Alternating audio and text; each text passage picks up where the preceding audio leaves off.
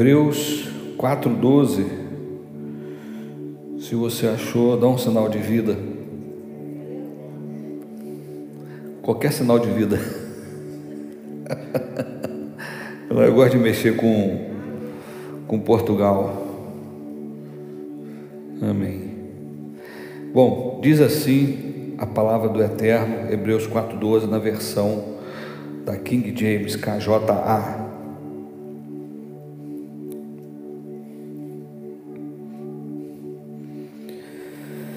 Porquanto a palavra de Deus é viva e eficaz, mais cortante que qualquer espada de dois gumes, capaz de penetrar até o ponto de dividir alma e espírito, juntas e medulas, e é sensível para perceber os pensamentos e intenções do coração.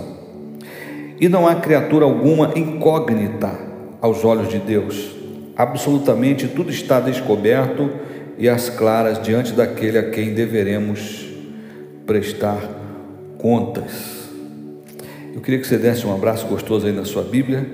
Dá um abraço gostoso aí. Se você sente a vontade, declare após mim: essa é minha Bíblia. Eu sou o que ela diz que eu sou. Eu tenho o que ela diz que eu tenho. Eu posso fazer o que ela diz que eu posso fazer.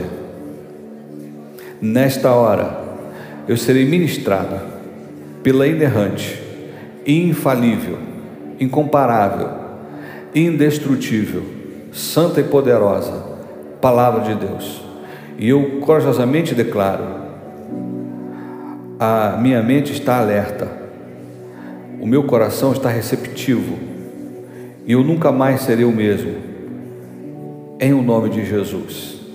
Amém. Você pode aplaudir mais uma vez a esse Deus bendito e soberano? Glórias a Deus. Essa carta de essa carta de aos Hebreus é muito rica em diversos assuntos. Mas quando esses dois versículos aqui em particular falam da palavra de Deus como uma espada, e ela fala na a capacidade de separar é, a alma do espírito, isso é muito profundo porque existe uma corrente que acredita que alma e espírito são a mesma coisa. Sendo assim, seria impossível separá-los. A palavra alma no, no hebraico é nefesh, que tanto no hebraico quanto no grego psique dá a ideia de algo vivo, de um ser vivo, ser vivente. Mas no conceito de Paulo, isso para a gente caminhar, a alma, ela não está, é, não é uma com o espírito, apesar de se parecer muito. A alma dá um pouco da ideia do, da onde repousa as suas vontades, os seus sentimentos. Em algumas ocasiões, a alma ela é substituída pela palavra coração. Então, quando a Bíblia diz enganoso é o coração, é como se pudesse dizer, bom, enganoso é a alma. Por quê? Porque a alma, ela é muito, ah, como é que eu posso dizer? Que se, se influencia facilmente, não sei, sugestivo, não sei, a palavra está me fugindo aqui, mas a, a alma, ela tem essa capacidade de se alegrar, se entristecer, se empolgar, se desanimar, de acordo com o que ela está recebendo, com os sinais que ela está recebendo.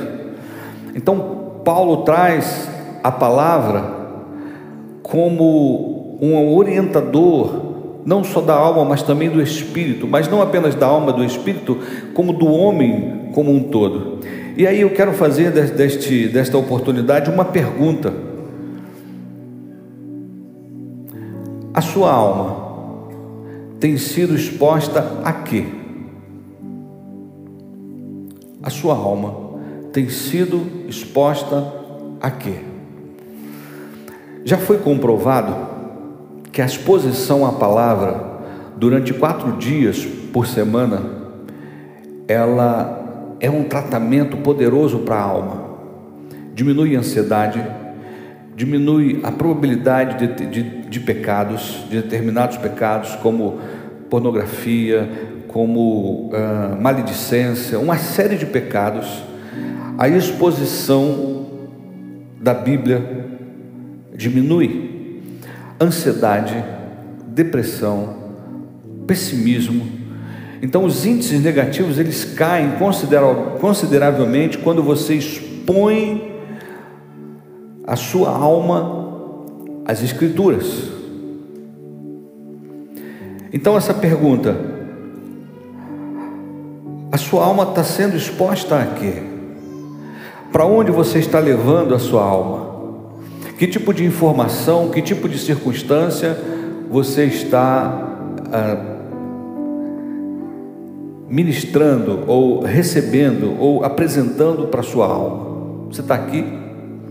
É interessante que isso não é, é. Há vários textos aqui na Bíblia que mostram circunstâncias onde a exposição a uma determinada circunstância foi moldando a alma, e quando você é, a alma está cheia daquilo, o, seu corpo, a sua mente, ela vai corresponder àquilo que sua alma foi exposta. Eu quero dar um exemplo aqui para que você é, entenda o que eu estou querendo dizer. Por exemplo, a mulher sunamita, ela foi exposta ao profético. Você pode anotar e depois você lê com calma. Segunda Reis, capítulo 4. Segunda Reis 4, você pode ler todo o capítulo. Mas conta a história de uma mulher que era bênção na vida do profeta. Toda vez que o profeta passava lá, ela lhe dava de comer. Um dia ela decidiu aumentar o nível da exposição do profético, construindo uma, uma kitnet, digamos assim, um cômodo lá com, com mesa, com cadeira, com cama, para que o profeta não apenas passasse, mas habitasse ali durante algum tempo. A verdade é que essa exposição ao profético, essa honra ao profético, fez com que um dia essa mulher agisse de acordo com o profético. Por quê?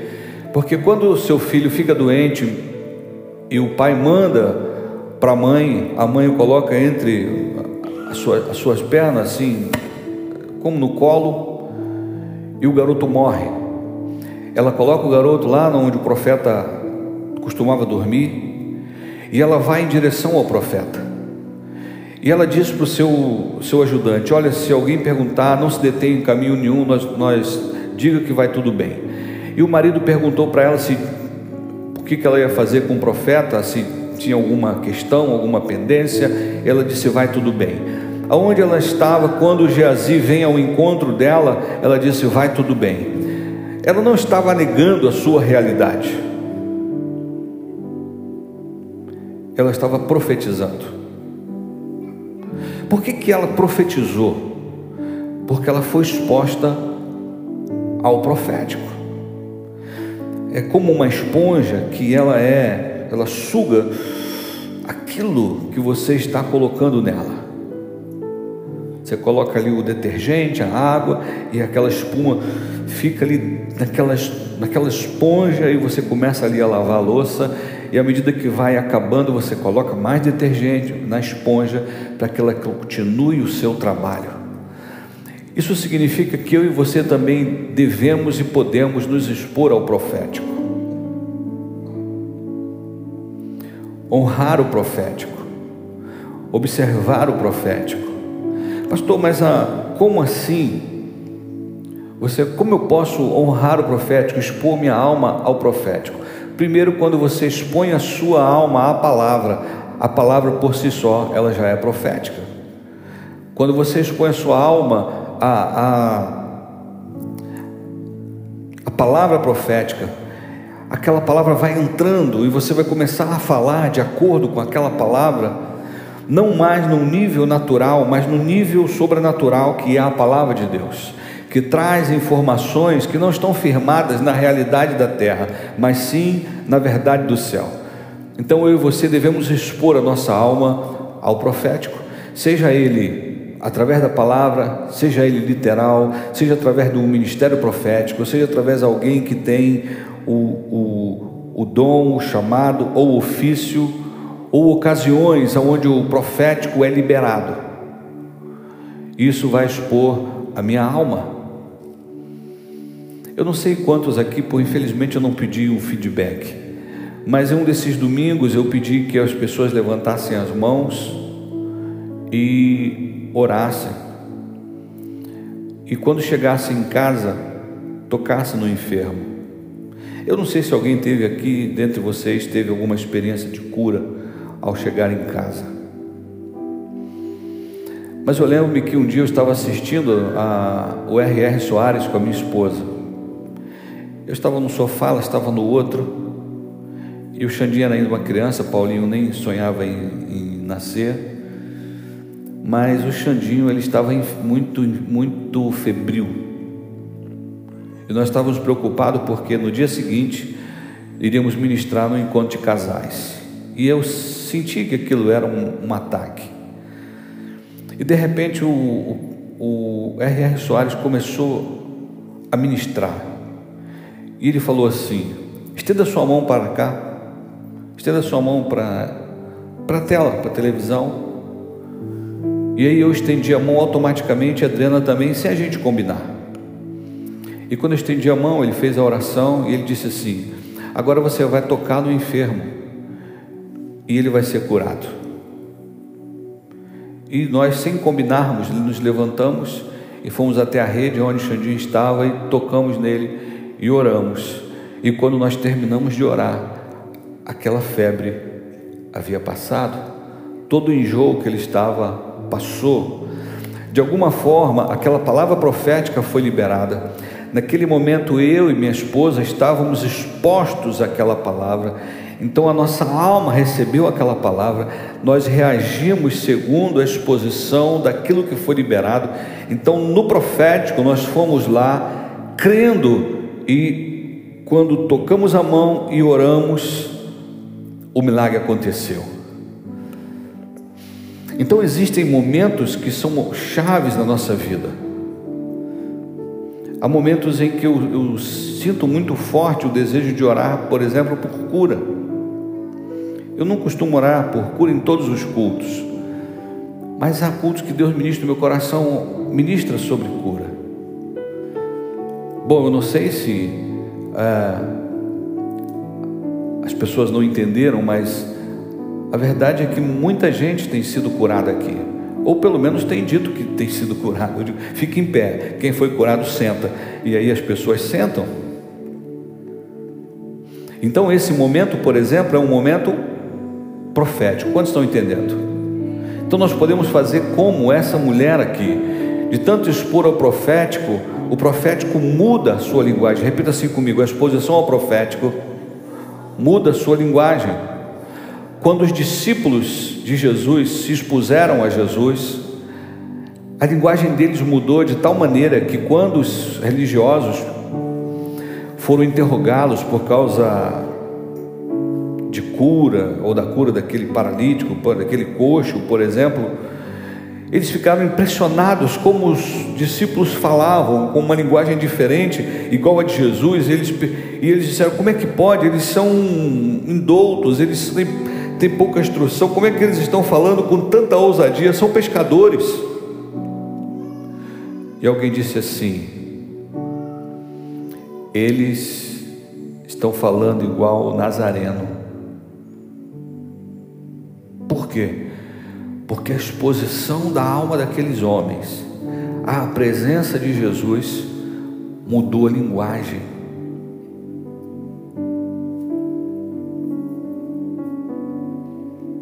Você está aqui? Então a linguagem daquela mulher, a atitude dela, não foi uma atitude natural, não foi uma confissão positiva, mas foi um profetizar: vai tudo bem. Eu estou declarando que vai tudo bem. E realmente aconteceu o milagre conforme ela declarou. E quando os discípulos estavam sendo interrogados, e as pessoas ficavam boquiabertas, os, os sábios, os mestres da lei, Como pode esses homens falarem assim dessa maneira? Por causa da exposição. Estamos aqui? É interessante que Marcos 10, 41, não sou eu, é a palavra, diz que quem recebe um profeta na qualidade de profeta receberá o quê? Hum?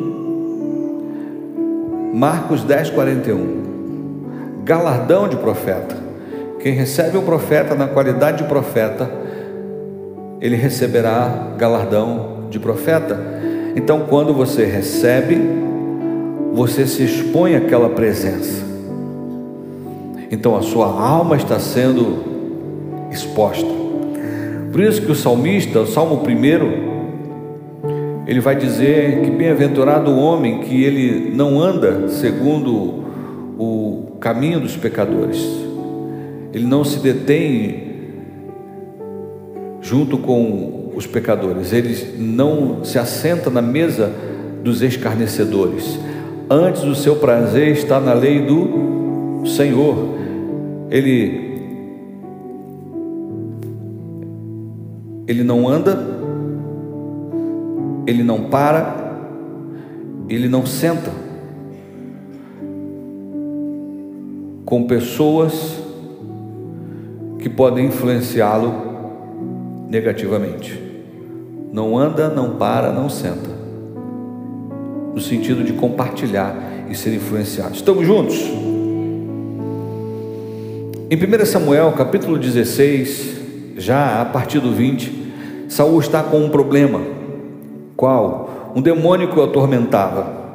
Ele precisava de alguém que ministrasse sobre a vida dele para que aquele demônio fosse embora. Ele já estava sem a presença do Espírito Santo. Davi já havia sido ungido rei e Deus já havia reprovado Saul. Portanto, a, o Espírito Santo ele, ele não está mais guiando, conduzindo, tomando ou possuindo é, Saul. Portanto, ele está descoberto. E aí era um, um espaço livre para que os demônios pudessem atormentá-lo. Então, com essa necessidade de que alguém ministrasse sobre a sua vida para que ele fosse é, livre dessas é, influências, livre dessas perturbações, alguém disse assim: Olha, eu conheço um filho de Jessé, o Belamita, o garoto é bom, ele é sisudo de palavras, é bonito e o Senhor é com ele. E aí o que, que acontece? Eles Saul manda chamar Davi. E quando Davi vai para o palácio, Saul se afeiçoa de Davi. Ele gosta tanto de Davi, daquilo que Davi representava, do seu comportamento, de como ele tocava, como ele era ungido, que ele foi morar no palácio um bom tempo com o rei Saul. O que significa isso? O que você quer dizer com isso? Eu estou dizendo que Deus estava expondo a alma de Davi ao palácio. Eu costumo dizer que antes de você chegar a algum lugar ou conquistar alguma coisa, Deus expõe a tua alma. Então Deus estava expondo a alma de Davi ao palácio, como quem diz: Esse aqui é o seu destino. Eu estou expondo a sua alma para você ver como as coisas funcionam, como é o palácio, qual é o estilo de vida do palácio. Então, Deus literalmente expôs a alma de Davi ao palácio. E depois de tantos anos de perseguição, de tantas fugas, até algumas milagrosas ou miraculosas, Davi finalmente ele assume o palácio. Mas Deus, o próprio Deus, expôs a alma de Davi ao palácio. O que significa isso? Significa, quando eu falo expor ao palácio, é você despertar em você o nobre que há em você. Quando eu falo de nobre, não se trata apenas de um título de, de duque, de barão, de, de príncipe, de rei, de arquiduque, nada disso. Eu falo de um comportamento que expressa a realeza de Deus através da sua vida. Quando você é exposto ao profético, exposto à palavra, exposto ao palácio. A nobreza que há em você, ela se manifesta.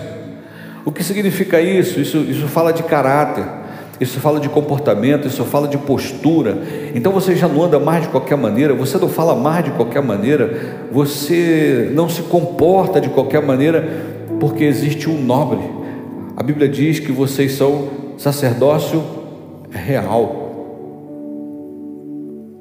Ou seja, vocês pertencem à realeza. Então a realeza não anda de qualquer maneira, não fala de qualquer maneira, não se porta de qualquer maneira. Estamos aqui. Era como se Deus estivesse antecipando para Davi. Davi, o palácio representa a nobreza. Ainda que você não fosse imitar Saul sem o espírito, mas você vai ser rei. Então se acostume com o seu destino, se prepare para o seu destino. Muitas vezes nós somos tomados por um sentimento de, de pequenez, um sentimento de incapacidade, de autocomiseração, de que eu não posso isso, eu não posso aquilo. Mas quando eu olho para a palavra de Deus, a Bíblia me mostra os seus filhos como coroa da criação como seres amados de uma forma tão poderosa que Deus entregou Jesus para morrer pelos nossos pecados, ainda que nós não o merecêssemos. E ser sacerdócio real, nação santa, povo escolhido, adquirido por Deus para anunciar as suas virtudes, ou seja, alguém que foi transportado do império das trevas para o reino do Filho do seu amor. Então, isso fala de posicionamento de nobreza, de realeza.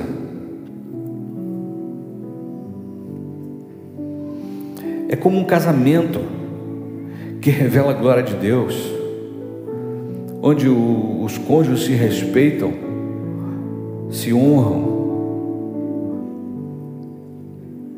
sabe, mutuamente um incentiva o outro.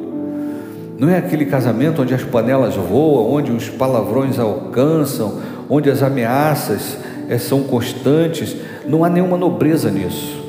Por quê? O que, que está na alma dessas pessoas?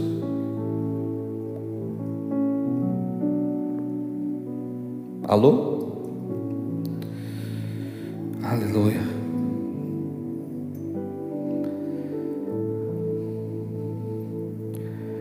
Quando Moisés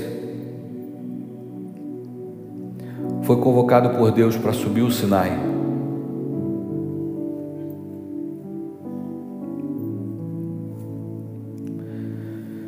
A Bíblia diz que a exposição de Moisés diante de Deus foi tão grande, tão grande, que quando ele desce o monte, seu rosto resplandecia. Resplandecia tanto que incomodava os olhos de quem estivesse contemplando Moisés. Era como se Moisés fosse um holofote ambulante. Então ele tinha que colocar um véu no rosto, para que o brilho que estava saindo do seu rosto não incomodasse as pessoas tamanha a exposição e a intensidade da exposição de Moisés diante de Deus, que o que ele revelava ao descer era a glória de Deus. O seu semblante mostrava: esse homem está cheio de Deus, esse homem esteve com Deus, esse homem caminha com Deus, esse homem é amigo de Deus. Significa que nós vamos é, para o monte quando for necessário, sim. Mas não com uma questão religiosa. Pode ser o teu quarto onde Deus te vê em secreto. Isso significa que precisamos expor a nossa alma na presença, na, na nossa intimidade com o Eterno, ter momentos de intimidade com Deus, momentos de quietude. Eu costumei dizer aqui para os irmãos, quando eu era office boy lá na cidade, eu fui promovido para trabalhar no escritório e me deram a chave do escritório. E eu lembro que eu chegava mais cedo, bem mais cedo, me trancava no banheiro. E aquele banheiro, por mais que fosse um lugar assim esquisito, era o meu quarto de encontro com o Senhor. E as, aqueles primeiros minutos que eu, que eu estava naquela empresa, naquele escritório, eu falava com Deus, eu orava a Deus, eu adorava ao Senhor e fazia toda a diferença no meu dia. Às vezes eu era surpreendido com alguém batendo na porta, caiu na privada. Às vezes eu não via a hora passar, às vezes eu me distraía na presença, distraía no bom sentido, que eu não via a hora passar, já, e aí as pessoas já estavam chegando, e eu encerrava aquele momento e ia cumprir o meu, meu ofício. A verdade é que Deus fez algo tão tremendo ali que rapidamente eu fui promovido. Até que Deus me chamou para o ministério e eu então abri mão de tudo que eu estava recebendo ali para dar aula. Mas eu percebi que aqueles momentos na presença faziam toda a diferença. Quando você acorda, qual é a primeira coisa que você faz? Abrir os olhos. Qual é a voz que você ouve? Com quem você fala?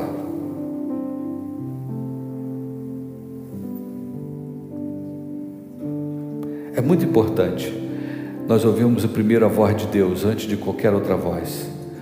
Falarmos com eles antes de falar com qualquer outra pessoa já amanhecer glorificando, obrigado Senhor, mais um dia na tua presença, obrigado porque, aleluia, eu posso ver, ouvir, falar, respirar. Se você vai trabalhar, obrigado porque eu tenho um emprego, glória a Deus, eu vou trabalhar, eu posso trabalhar, aleluia. São maneiras de você estar expondo a sua alma na presença de Deus.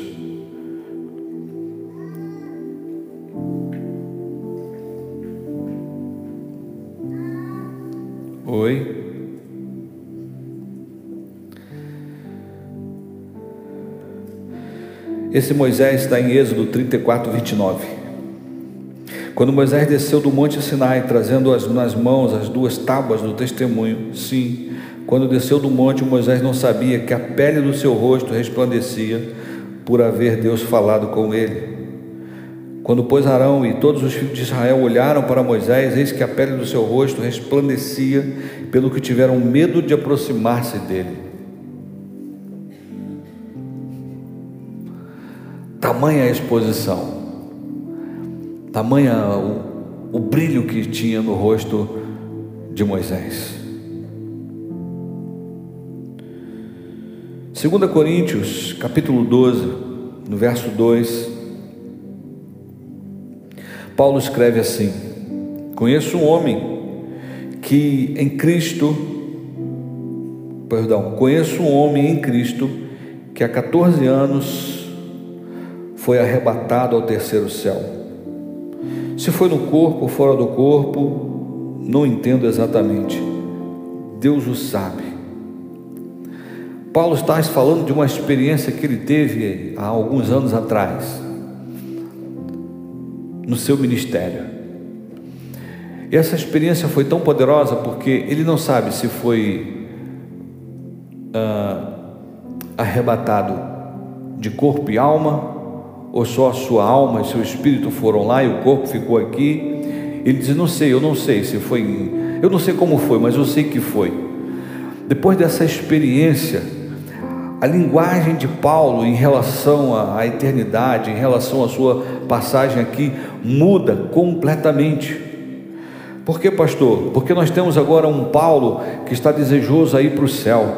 Nós temos um Paulo que está dizendo assim: olha, o que os olhos não viram, o coração nunca viu, nunca chegou ao entendimento do homem é o que Deus tem preparado para nós. É o Paulo que diz: Para mim, o morrer é ganho, viver é Cristo.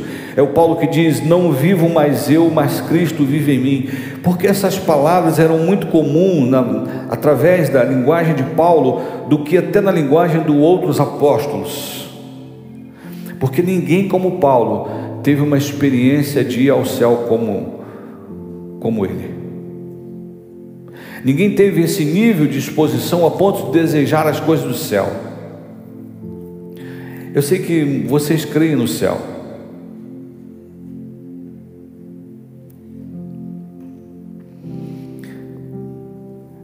Mas se todos nós tivéssemos a experiência que Paulo teve, eu acredito que muita coisa mudaria.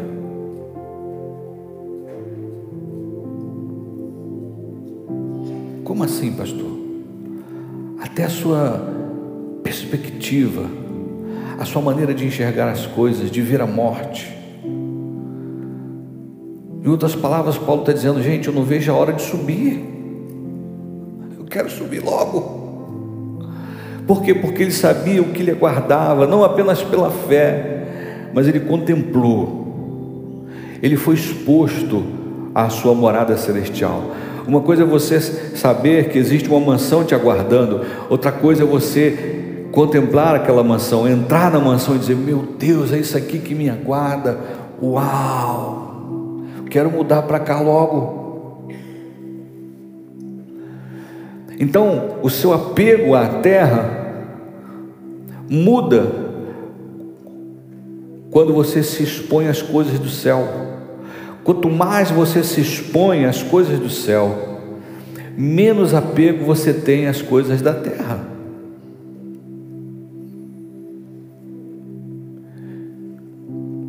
A avareza vai embora, a mesquinharia vai embora, até o medo de não ter vai embora porque você sabe qual o seu destino ou o que te aguarda lá na eternidade. Estamos aqui. Expor a nossa alma às coisas do céu.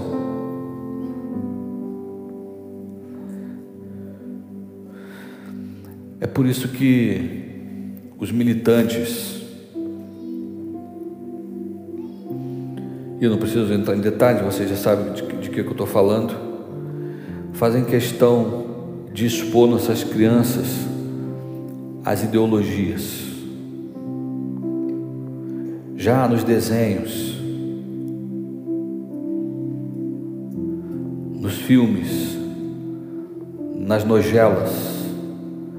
Recentemente, numa cena de nojela, fizeram o. Como vai para descobrir o sexo? Como chama? Chá de revelação. E no chá de revelação não saiu nem azul, nem rosa. Eu acho que saiu branco, não sei. Olha por quê?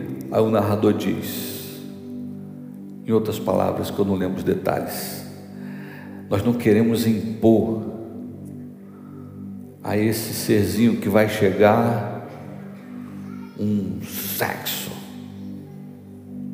Ou seja, ele que vai decidir.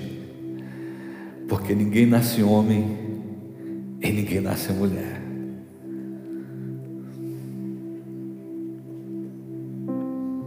Nosso irmão, pastor André Valadão, está sendo apedrejado aí à torta e à direita, chamado de homofóbico,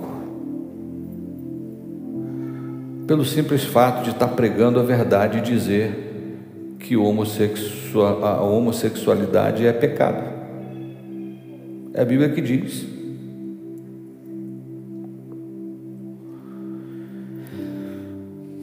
Eu não consigo entender, irmãos, me perdoe, como existem cristãos que se adaptam, se rendem a essa ideologia E eu me questiono: será que é o mesmo Espírito?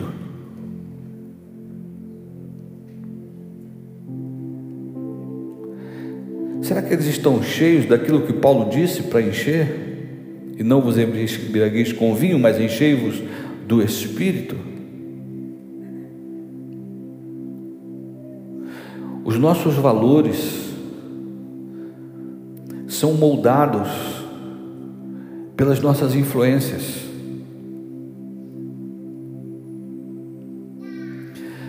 O pastor Antônio Carlos contava uma história interessante de uma uma jovem recém-casada que foi fazer uma carne assada. Mas ela resolveu chamar os pais para é, estrear a casa dela, a mesa, né, aquela, o seu novo lar. E aí o marido está na cozinha participando daquele momento e ela pega a carne, aquele lagartão redondo, né? Bonito e parte no meio. Aí o marido, por que você fez isso? Não, lá em casa todo mundo parte no meio. Minha mãe sempre fez assim, partia no meio. E aí ela foi ligou para a mãe, mãe, estava aqui conversando com meu amor, a gente estava preparando aqui o almoço. Por que, que a senhora partia o, o lagarto no meio? Eu falei, minha filha, eu aprendi com a sua avó. Mas eu vou perguntar à sua avó. Aí ela falou: Mãe, a sua neta está querendo saber por que, que a senhora partiu o lagarto no meio. Eu disse: Ah, minha filha, é que a gente não tinha panela grande. Então, para o lagarto caber na panela, a gente partia no meio e fazia em duas panelas, porque só tinha duas panelas pequenas. E aí a gente vai repetindo. Mas quando a gente ouve as influências do céu, a gente vai reproduzindo aquilo que é típico do céu.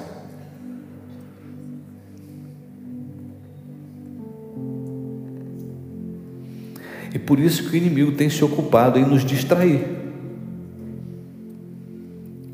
com mais entretenimentos e com as coisas aqui apenas dessa terra.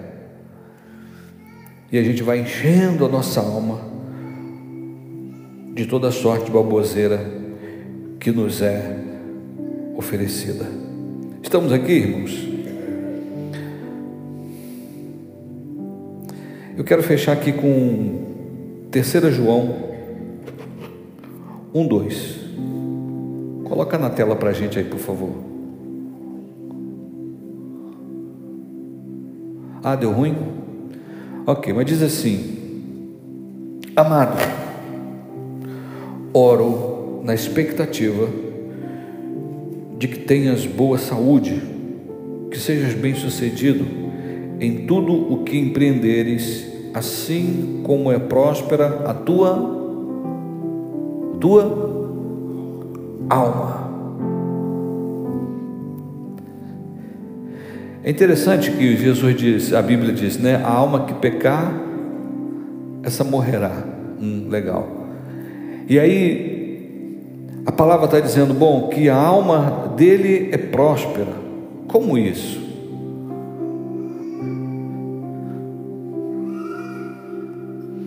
Isso significa que você está cheio dos conceitos da palavra, dos princípios da palavra, e você está se movendo conforme a palavra. Então, essa prosperidade da alma, ela tem muito mais a ver com a sua postura, linguagem, do que o quanto de dinheiro você tem no banco.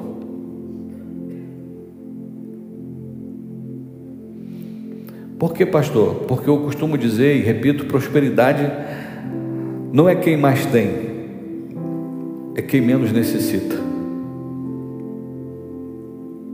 O próspero é o menos necessitado.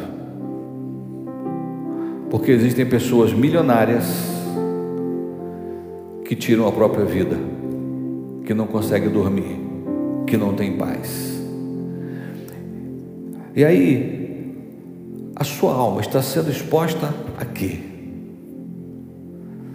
Você tem uma alma próspera? Você está pronto para o palácio? Você age conforme a nobreza que Deus colocou à sua disposição? A sua linguagem revela a sua alma? Alguém já disse que a gente revela o nosso caráter muito mais quando falamos dos outros do que quando falamos de nós mesmos. Nós estamos muito perto, por exemplo, de entrarmos numa campanha de fofoca zero.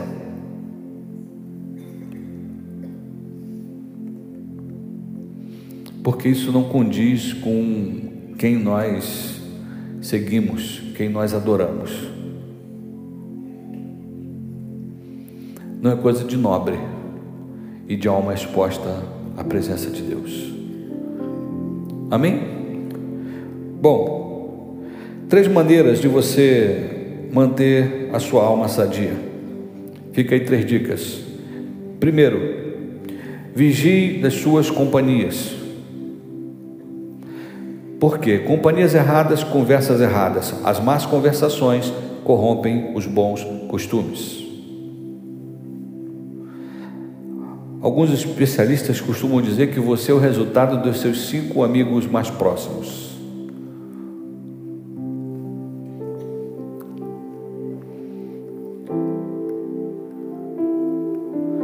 Então,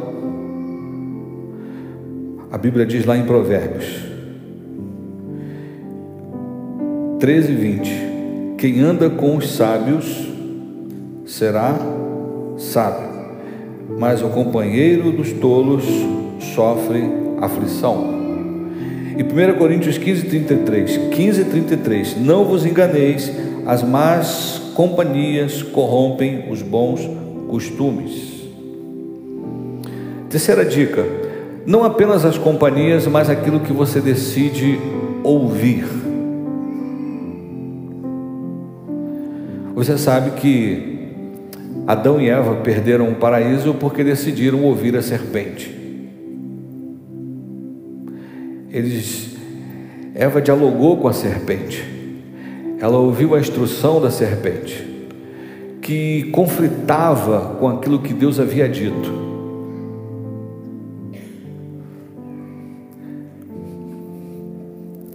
É interessante como a serpente tem uma linguagem própria e para corromper os costumes.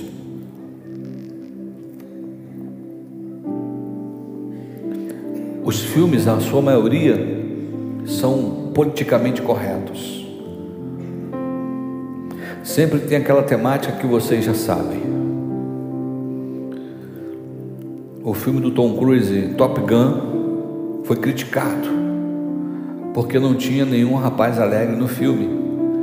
Muita testosterona no filme. Agora está para lançar um filme aqui no, no Brasil, vai vir para o Brasil, graças a Deus.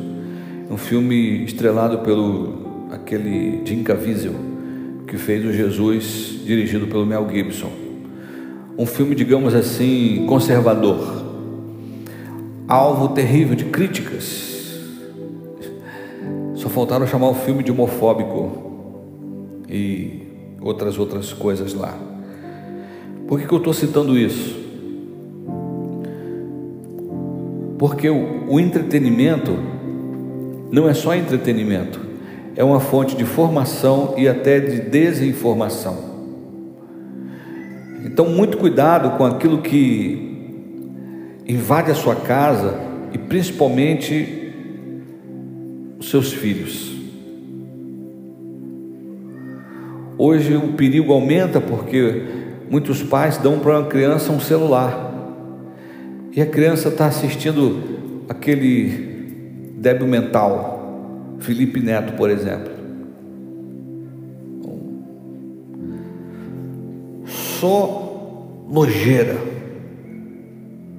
Aí está lá. E tem milhões de seguidores. Mas está ali, é uma fonte. A criança está ouvindo. aquilo está entrando na alma, é uma porta entrando na alma. Então, às vezes não é uma companhia, ela está no quarto, está na sala, está almoçando, está lá diante do, da telinha. A maneira de deixar em paz. Então, precisamos vigiar o que ouvimos. E por último, não esgotando, é, se eu se eu quero ter uma alma saudável, eu preciso vigiar os meus pensamentos. Por quê? Porque como imaginou aonde? Aonde? Na sua alma sim é. Então isso significa que a maneira de você pensar é muito importante, porque você pensa, você sente. E conforme você sente, você decide. E conforme você decide, você age. Eu penso, eu sinto, eu decido, então eu ajo ou reajo. Então, como imaginou na sua alma, assim é. Deus é poderoso para fazer infinitamente mais além de tudo que pedimos ou pensamos. Filipenses,